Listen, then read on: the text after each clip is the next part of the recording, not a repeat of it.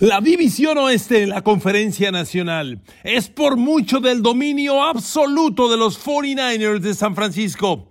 Claramente son el mejor equipo, con el mayor talento, y su único obstáculo sería la salud de Brock Purdy. Pero si el coreback regresa 100% sano en agosto, su único camino es volver a pelear con Filadelfia el pase al Super Bowl. Sin embargo, en esta división Seattle ha crecido y seguirá creciendo. Los Seahawks han realizado un extraordinario draft que acercará sobre todo su ofensiva a un nivel elite. Será inevitable que los Seahawks se acerquen cuando menos un paso más de San Francisco, mientras que los Rams y los Cardinals no tienen otro destino que ser espectadores en la próxima temporada.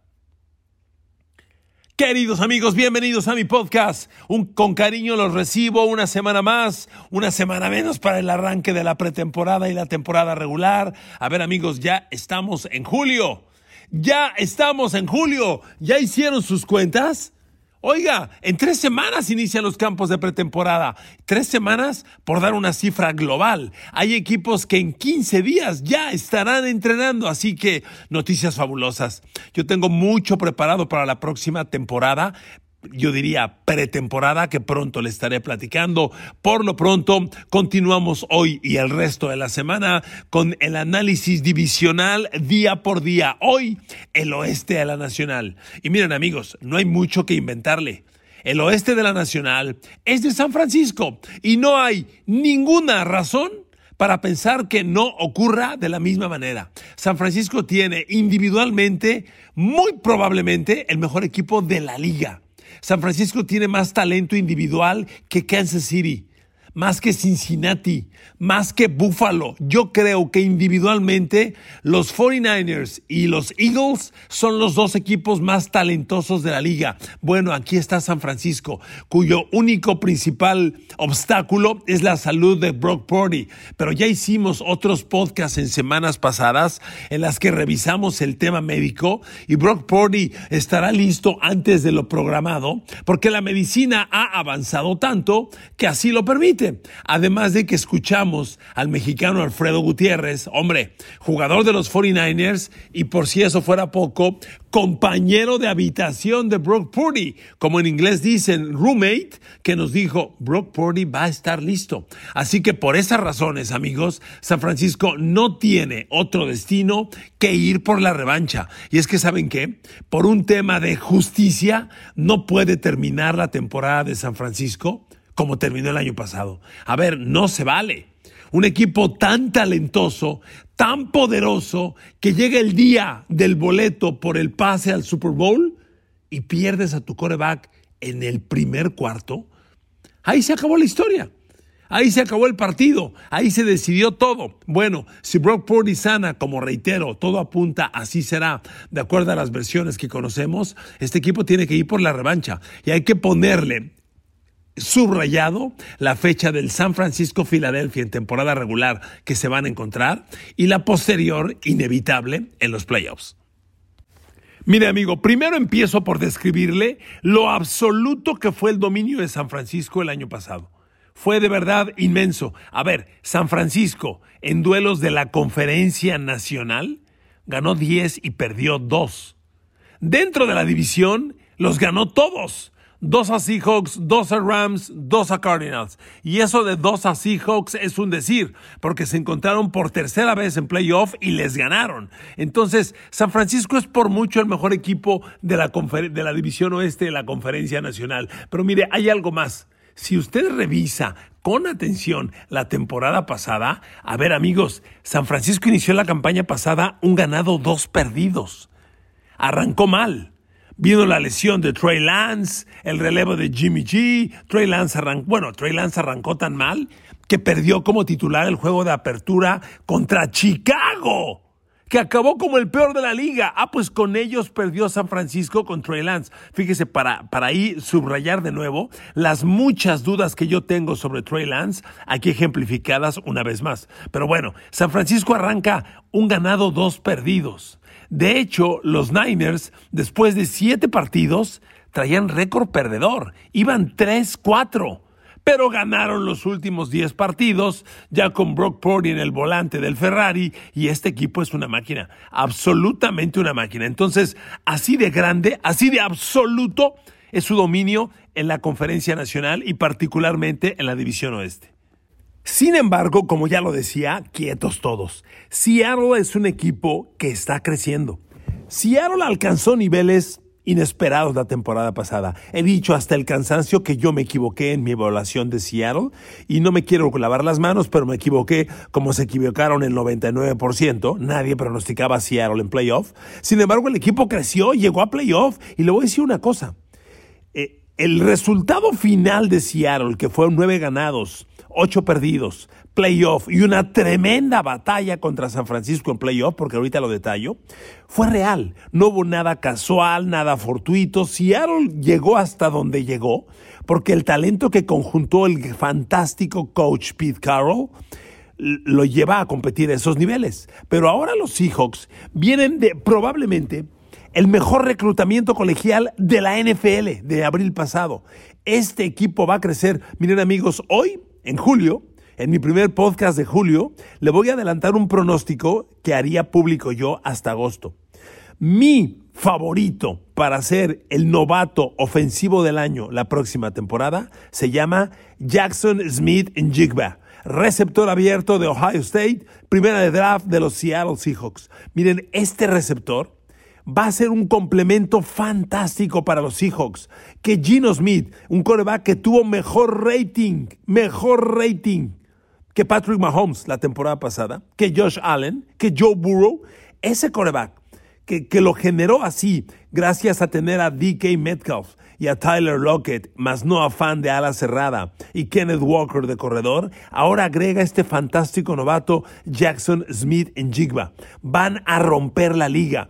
Yo pronostico que ofensivamente, ofensiva aérea, ofensiva total y ofensiva aérea, Seattle va a dar un gran paso. Seattle se va a meter a las ofensivas elite de la liga. Va a tener números espectaculares. Realmente, su punto crítico ofensivamente hablando es que los dos tackles ofensivos que fueron novatos la temporada pasada den un paso de madurez. Charles Cross, el tackle izquierdo, primera de draft de Mississippi State la temporada pasada. Y Abraham Lucas, tackle derecho, tercera de draft de Oregon, de Washington State, perdón. Son los dos tackles novatos que tienen que dar un salto de calidad. Y cuando digo ello, ¿a qué me refiero? A ver, su temporada de novato fue buena, bueno, por Dios. Jugaron los 17 partidos bloquearon la línea ofensiva e hicieron un buen trabajo, pero sus números no dejan de ser los de un novato. Ambos entre los 6 y las 7 capturas de coreback permitidas y son números que tienen que mejorar. Tienen que reducir un 50% el porcentaje de capturas de presiones al coreback permitidas para que Gino Smith pueda operar mejor. Si con estos dos tackles novatos Gino Smith entregó el mejor rating de la conferencia nacional, imagínense lo que va a pasar si ambos dan el salto de calidad. Si eso ocurre, ojo, Seattle va a tener un ataque que va a competir con el de Eagles, con el de Niners. Realmente Seattle va a ser sumamente peligroso. Y como ya dije y subrayo, mi pronóstico de novato ofensivo del año es Jackson Smith en Jigba, receptor abierto de estos Seahawks. Porque mire amigo, por un lado está claramente, como le decía, el dominio de San Francisco sobre toda la división e indudablemente sobre Seattle. A ver, le ganó tres veces a los Seahawks. Créame que en la NFL derrotar tres veces a un rival en la misma temporada es muy complicado. No importa si juegan Cleveland contra Kansas City, ganarle tres veces es muy complicado. Y a San Francisco se le complicó en serio el tercero de estos triunfos, que el fue el juego de playoff. A ver, les recuerdo que ese partido acabó 41-23 favor de 49ers. Y usted dirá, pues ¿cuál complicado? ¿Fue un triunfo claro? No, no, no, no. A ver, le recuerdo, en el detalle están, los, están las, las diferencias. A ver, le recuerdo que ese partido al medio tiempo iba 17-16 favor de los Seahawks. Ese partido, al final del tercer cuarto, empezando el cuarto periodo, iba 23-17 favor San Francisco. Seis puntos de diferencia. En el cuarto periodo se rompió el juego, pero Seattle fue sumamente competitivo. En un ejemplo claro de que rivales divisionales se conocen muy bien y hacen más equilibrados los partidos por separados que parezcan. Y aquí hay un ejemplo claro. Pero si esto ocurrió bajo las condiciones del año pasado, imagínese lo que puede pasar si Seattle tiene el crecimiento y madurez de sus dos tackles ofensivos ya mencionados, Charles Cross y Abraham Lucas, y que potencie a un coreback Gino Smith que con un año más de trabajo en el sistema y en el ritmo y agregar a la pieza joya llamada Jackson Smith en Jigba, Seattle se va a acercar a los Niners. Inevitablemente, los Seahawks se van a acercar un paso más, pero si dejo una cosa clara. La diferencia todavía es suficiente y los Niners son claramente y por mucho el mejor equipo de esta división. Sobre Rams y Arizona no hay mucho que debatir. A ver amigos, los Rams después de ganar el Super Bowl 56 el año pasado como campeones defensores del Super Bowl, impusieron el nada agradable récord de convertirse en el peor campeón defensor de un Super Bowl. Son el peor equipo de la historia al año posterior de ganar un Super Bowl. Y, los Rams, pues miren, no quiero decir que estén en un proceso de reconstrucción, pero en realidad sí lo están. Si bien siguen ahí Matthew Stafford, Cooper Cobb y Aaron Donald, la realidad es que son los únicos de aquel núcleo básico de hace apenas dos años campeón del Super Bowl. Ya se fue Von Miller desde el año pasado, ahora se va Jalen Ramsey, también se fue Leonard Floyd, Bobby Wagner llegó y no sirvió para nada, siguen sin correr el balón, no han reemplazado el tackle izquierdo, no tienen corredores elite, no hay un receptor 2, no tienen ala cerrada, amigos, los Rams traen un equipo sumamente, sumamente limitado para la próxima temporada, claramente, y yo no veo manera de que el equipo crezca. Es más, le voy a ser sincero, me sorprende que Sean McVay siga ahí. Yo llegué a apostar de que se iba. Cuando dijo, voy a pensar antes de definir si regreso o no el año que entra, yo dije, este cuate se va. Al, al quedarse, pues que se ponga cómodo, porque la renovación de los Rams va a tomar un buen rato. Yo no veo, es más, le voy a decir una cosa. Yo veo a Matthew Stafford, el coreback, que ya ganó un Super Bowl y que no es un jovencito, lo veo muy cerca de hablar de retiro.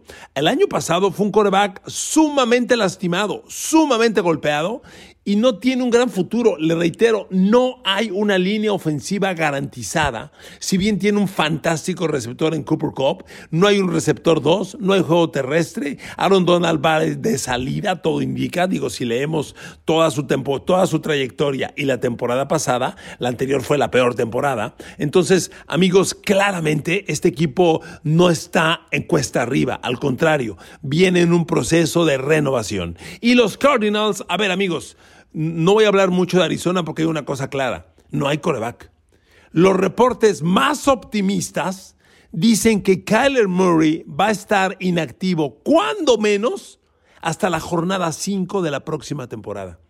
Kyler Murray no va a estar en julio, ni en agosto, ni abre temporada, ni juega septiembre. ¿Cuál cree que es el futuro de Arizona? Cole McCoy pinta hoy para ser el coreback de apertura. ¿Cuántas oportunidades necesita Cole McCoy en la NFL? Es de los corebacks que ha tenido N oportunidades. Ya se consolidó como un buen coreback suplente, nada más coreback titular de apertura de temporada que te llega al playoff, perdón, no la compro nunca. Entonces, Arizona, que no tiene tan mal equipo, honestamente, al no tener coreback, perdón, no pinta para gran cosa. Y esta división va a ser inevitablemente Niners contra Seahawks. Como ya le he platicado en otros podcasts, el calendario de juegos de la NFL hoy se conforma de la siguiente manera como usted lo sabe, todo equipo está en una división de cuatro equipos, es decir, tiene tres rivales. Contra esos tres rivales juega dos veces en temporada regular, una de local y una de visitante. Ahí son seis juegos. Entonces, San Francisco, obvio, juega dos contra Rams, dos contra Seahawks, dos contra Arizona. Son seis juegos. Cruza contra una división completa de la conferencia americana, que en este año al oeste de la nacional, donde estamos hablando hoy, le toca cruzar contra el norte de la americana, contra Pittsburgh Baltimore, Cincinnati y Cleveland. Una división bien complicada. Esos duelos interconferencia, particularmente el San Francisco Pittsburgh, que, abren así temporada regular, el San Francisco Ravens, San Francisco Cincinnati, Seattle Pittsburgh, Cincinnati Ravens, van a ser duelos fantásticos. Y además, ahí tienes otros cuatro juegos, más tus seis divisionales y ahí llevas diez. Además, cruzas contra una división completa de la conferencia Nacional, que en este caso al oeste de la Nacional le toca cruzar contra el este de la Nacional. Es decir, hay que jugar contra Dallas, Filadelfia, Nueva York y Washington. Ahí sumas otros cuatro partidos y ya tienes 14 de los 17 juegos. Y entonces es un calendario de juego bravo. Piense usted si es fan de los Niners o de los Seahawks, hombre, pues te tocan dos contra tu odiado rival, ¿no? Seattle, por ejemplo, le toca dos contra San Francisco, dos siempre delicados contra los otros rivales divisionales que son Rams y Arizona, aparte cuatro contra Dallas, Filadelfia. Giants y Washington, que aunque son débiles no son regalos, y luego cruzar contra toda la división norte de la americana, la de Pittsburgh, Cincinnati, Cleveland y, y Ravens. Entonces es un calendario complicado. Yo analizo el calendario de los Niners y miren, hay una gran posibilidad de que San Francisco pueda abrir temporada cuatro ganados, cero perdidos. Si bien el juego de apertura es delicado porque vas contra Pittsburgh en Pittsburgh. Un juego de apertura de temporada regular es casi un juego de playoff. Hay tal expectativa, tal emoción, los jugadores salen tan prendidos que cuando visitas en la apertura de temporada es complicado, lo reconozco. Pero San Francisco es mucho mejor equipo que Pittsburgh, por Dios. Si está ahí Brock Purdy al 100%, San Francisco puede y tiene que ganar ese partido. Y San Francisco abre sus primeros cuatro juegos, va a Pittsburgh, va contra los Rams, recibe a Nueva York, a los Giants y Arizona. Son cuatro juegos muy ganables para San Francisco antes de recibir y enfrentar a Dallas, a los Cowboys, equipo que va a ser un serio rival, pero que, ojo, San Francisco los trae de hijos, los domina perfectamente. Y después de esa semana 5 contra Cowboys, a los Niners les toca ir a Cleveland, ir a Minnesota, dos visitas delicadas, y luego ahí viene una racha interesante, porque van a recibir a Cincinnati, van a ir a Jacksonville, que ya no es ni con mucho un rival sencillo, Intermedio está Tampa Bay en San Francisco, que no debe ser complicado, pero luego van a Seattle, van a Filadelfia, reciben a Seattle, enfrentan a los Seahawks dos veces en tres semanas. Dos veces en tres semanas. Fíjese la racha, reitero. Desde, desde el duelo contra Cincinnati, que es la semana 8 de octubre 29. San Francisco en octubre 29. Recibe a Cincinnati. Siguiente semana descansa. Luego va a Jacksonville, recibe a Tampa, va a Seattle, va a Filadelfia, recibe a Seattle. Y, una visita a Arizona y luego recibe a Baltimore para cerrar en Washington y Rams.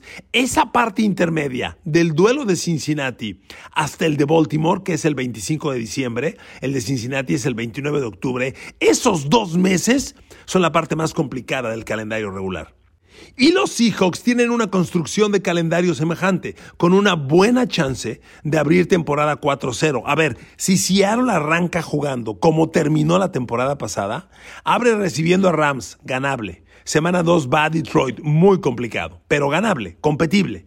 Semana 2 va a Detroit. Semana 3 recibe a Carolina. Y semana 4 va ante los Giants. Perdón lo reiterativo, pero yo a los Giants, eso de que es un equipo elite, no se la compro nunca. Entonces son cuatro juegos altamente ganables. Fuera del de Detroit, los Seahawks tienen mucha chance de abrir, igual que San Francisco, cuatro ganados, cero perdidos. Y luego, semejante a San Francisco, viene una racha delicada. Ellos van a Cincinnati el 15 de octubre.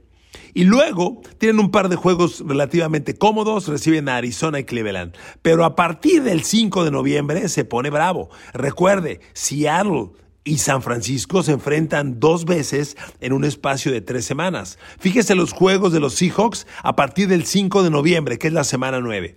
Van a Baltimore, reciben a Washington, van a Rams, reciben a San Francisco, van a Dallas, van a San Francisco. Es decir, recibo a San Francisco, voy a Dallas y voy a San Francisco. Tres duelos consecutivos. Está durísimo. Y por si fuera poco, ligado recibir a Filadelfia. A ver, repito. Noviembre 23, Seahawks. Recibe a San Francisco. Luego va a Dallas va a San Francisco y recibe a Filadelfia. Son cuatro duelos bravísimos, bravísimos, donde se van a decidir muchas cosas. Y su cierre de temporada regular ah, no es del todo fácil, tampoco es altísimamente complejo. Van a Tennessee, reciben a Pittsburgh y terminan visitando Arizona. Pero amigos, claramente los duelos, Seattle. San Francisco van a determinar el rumbo de esta división. No hay manera, bajo ningún escenario, que Rams o Arizona cambien este panorama. Arizona y Rams y, Cardinals van a ser espectadores. Están destinados a perder cuatro juegos contra San Francisco y Seattle.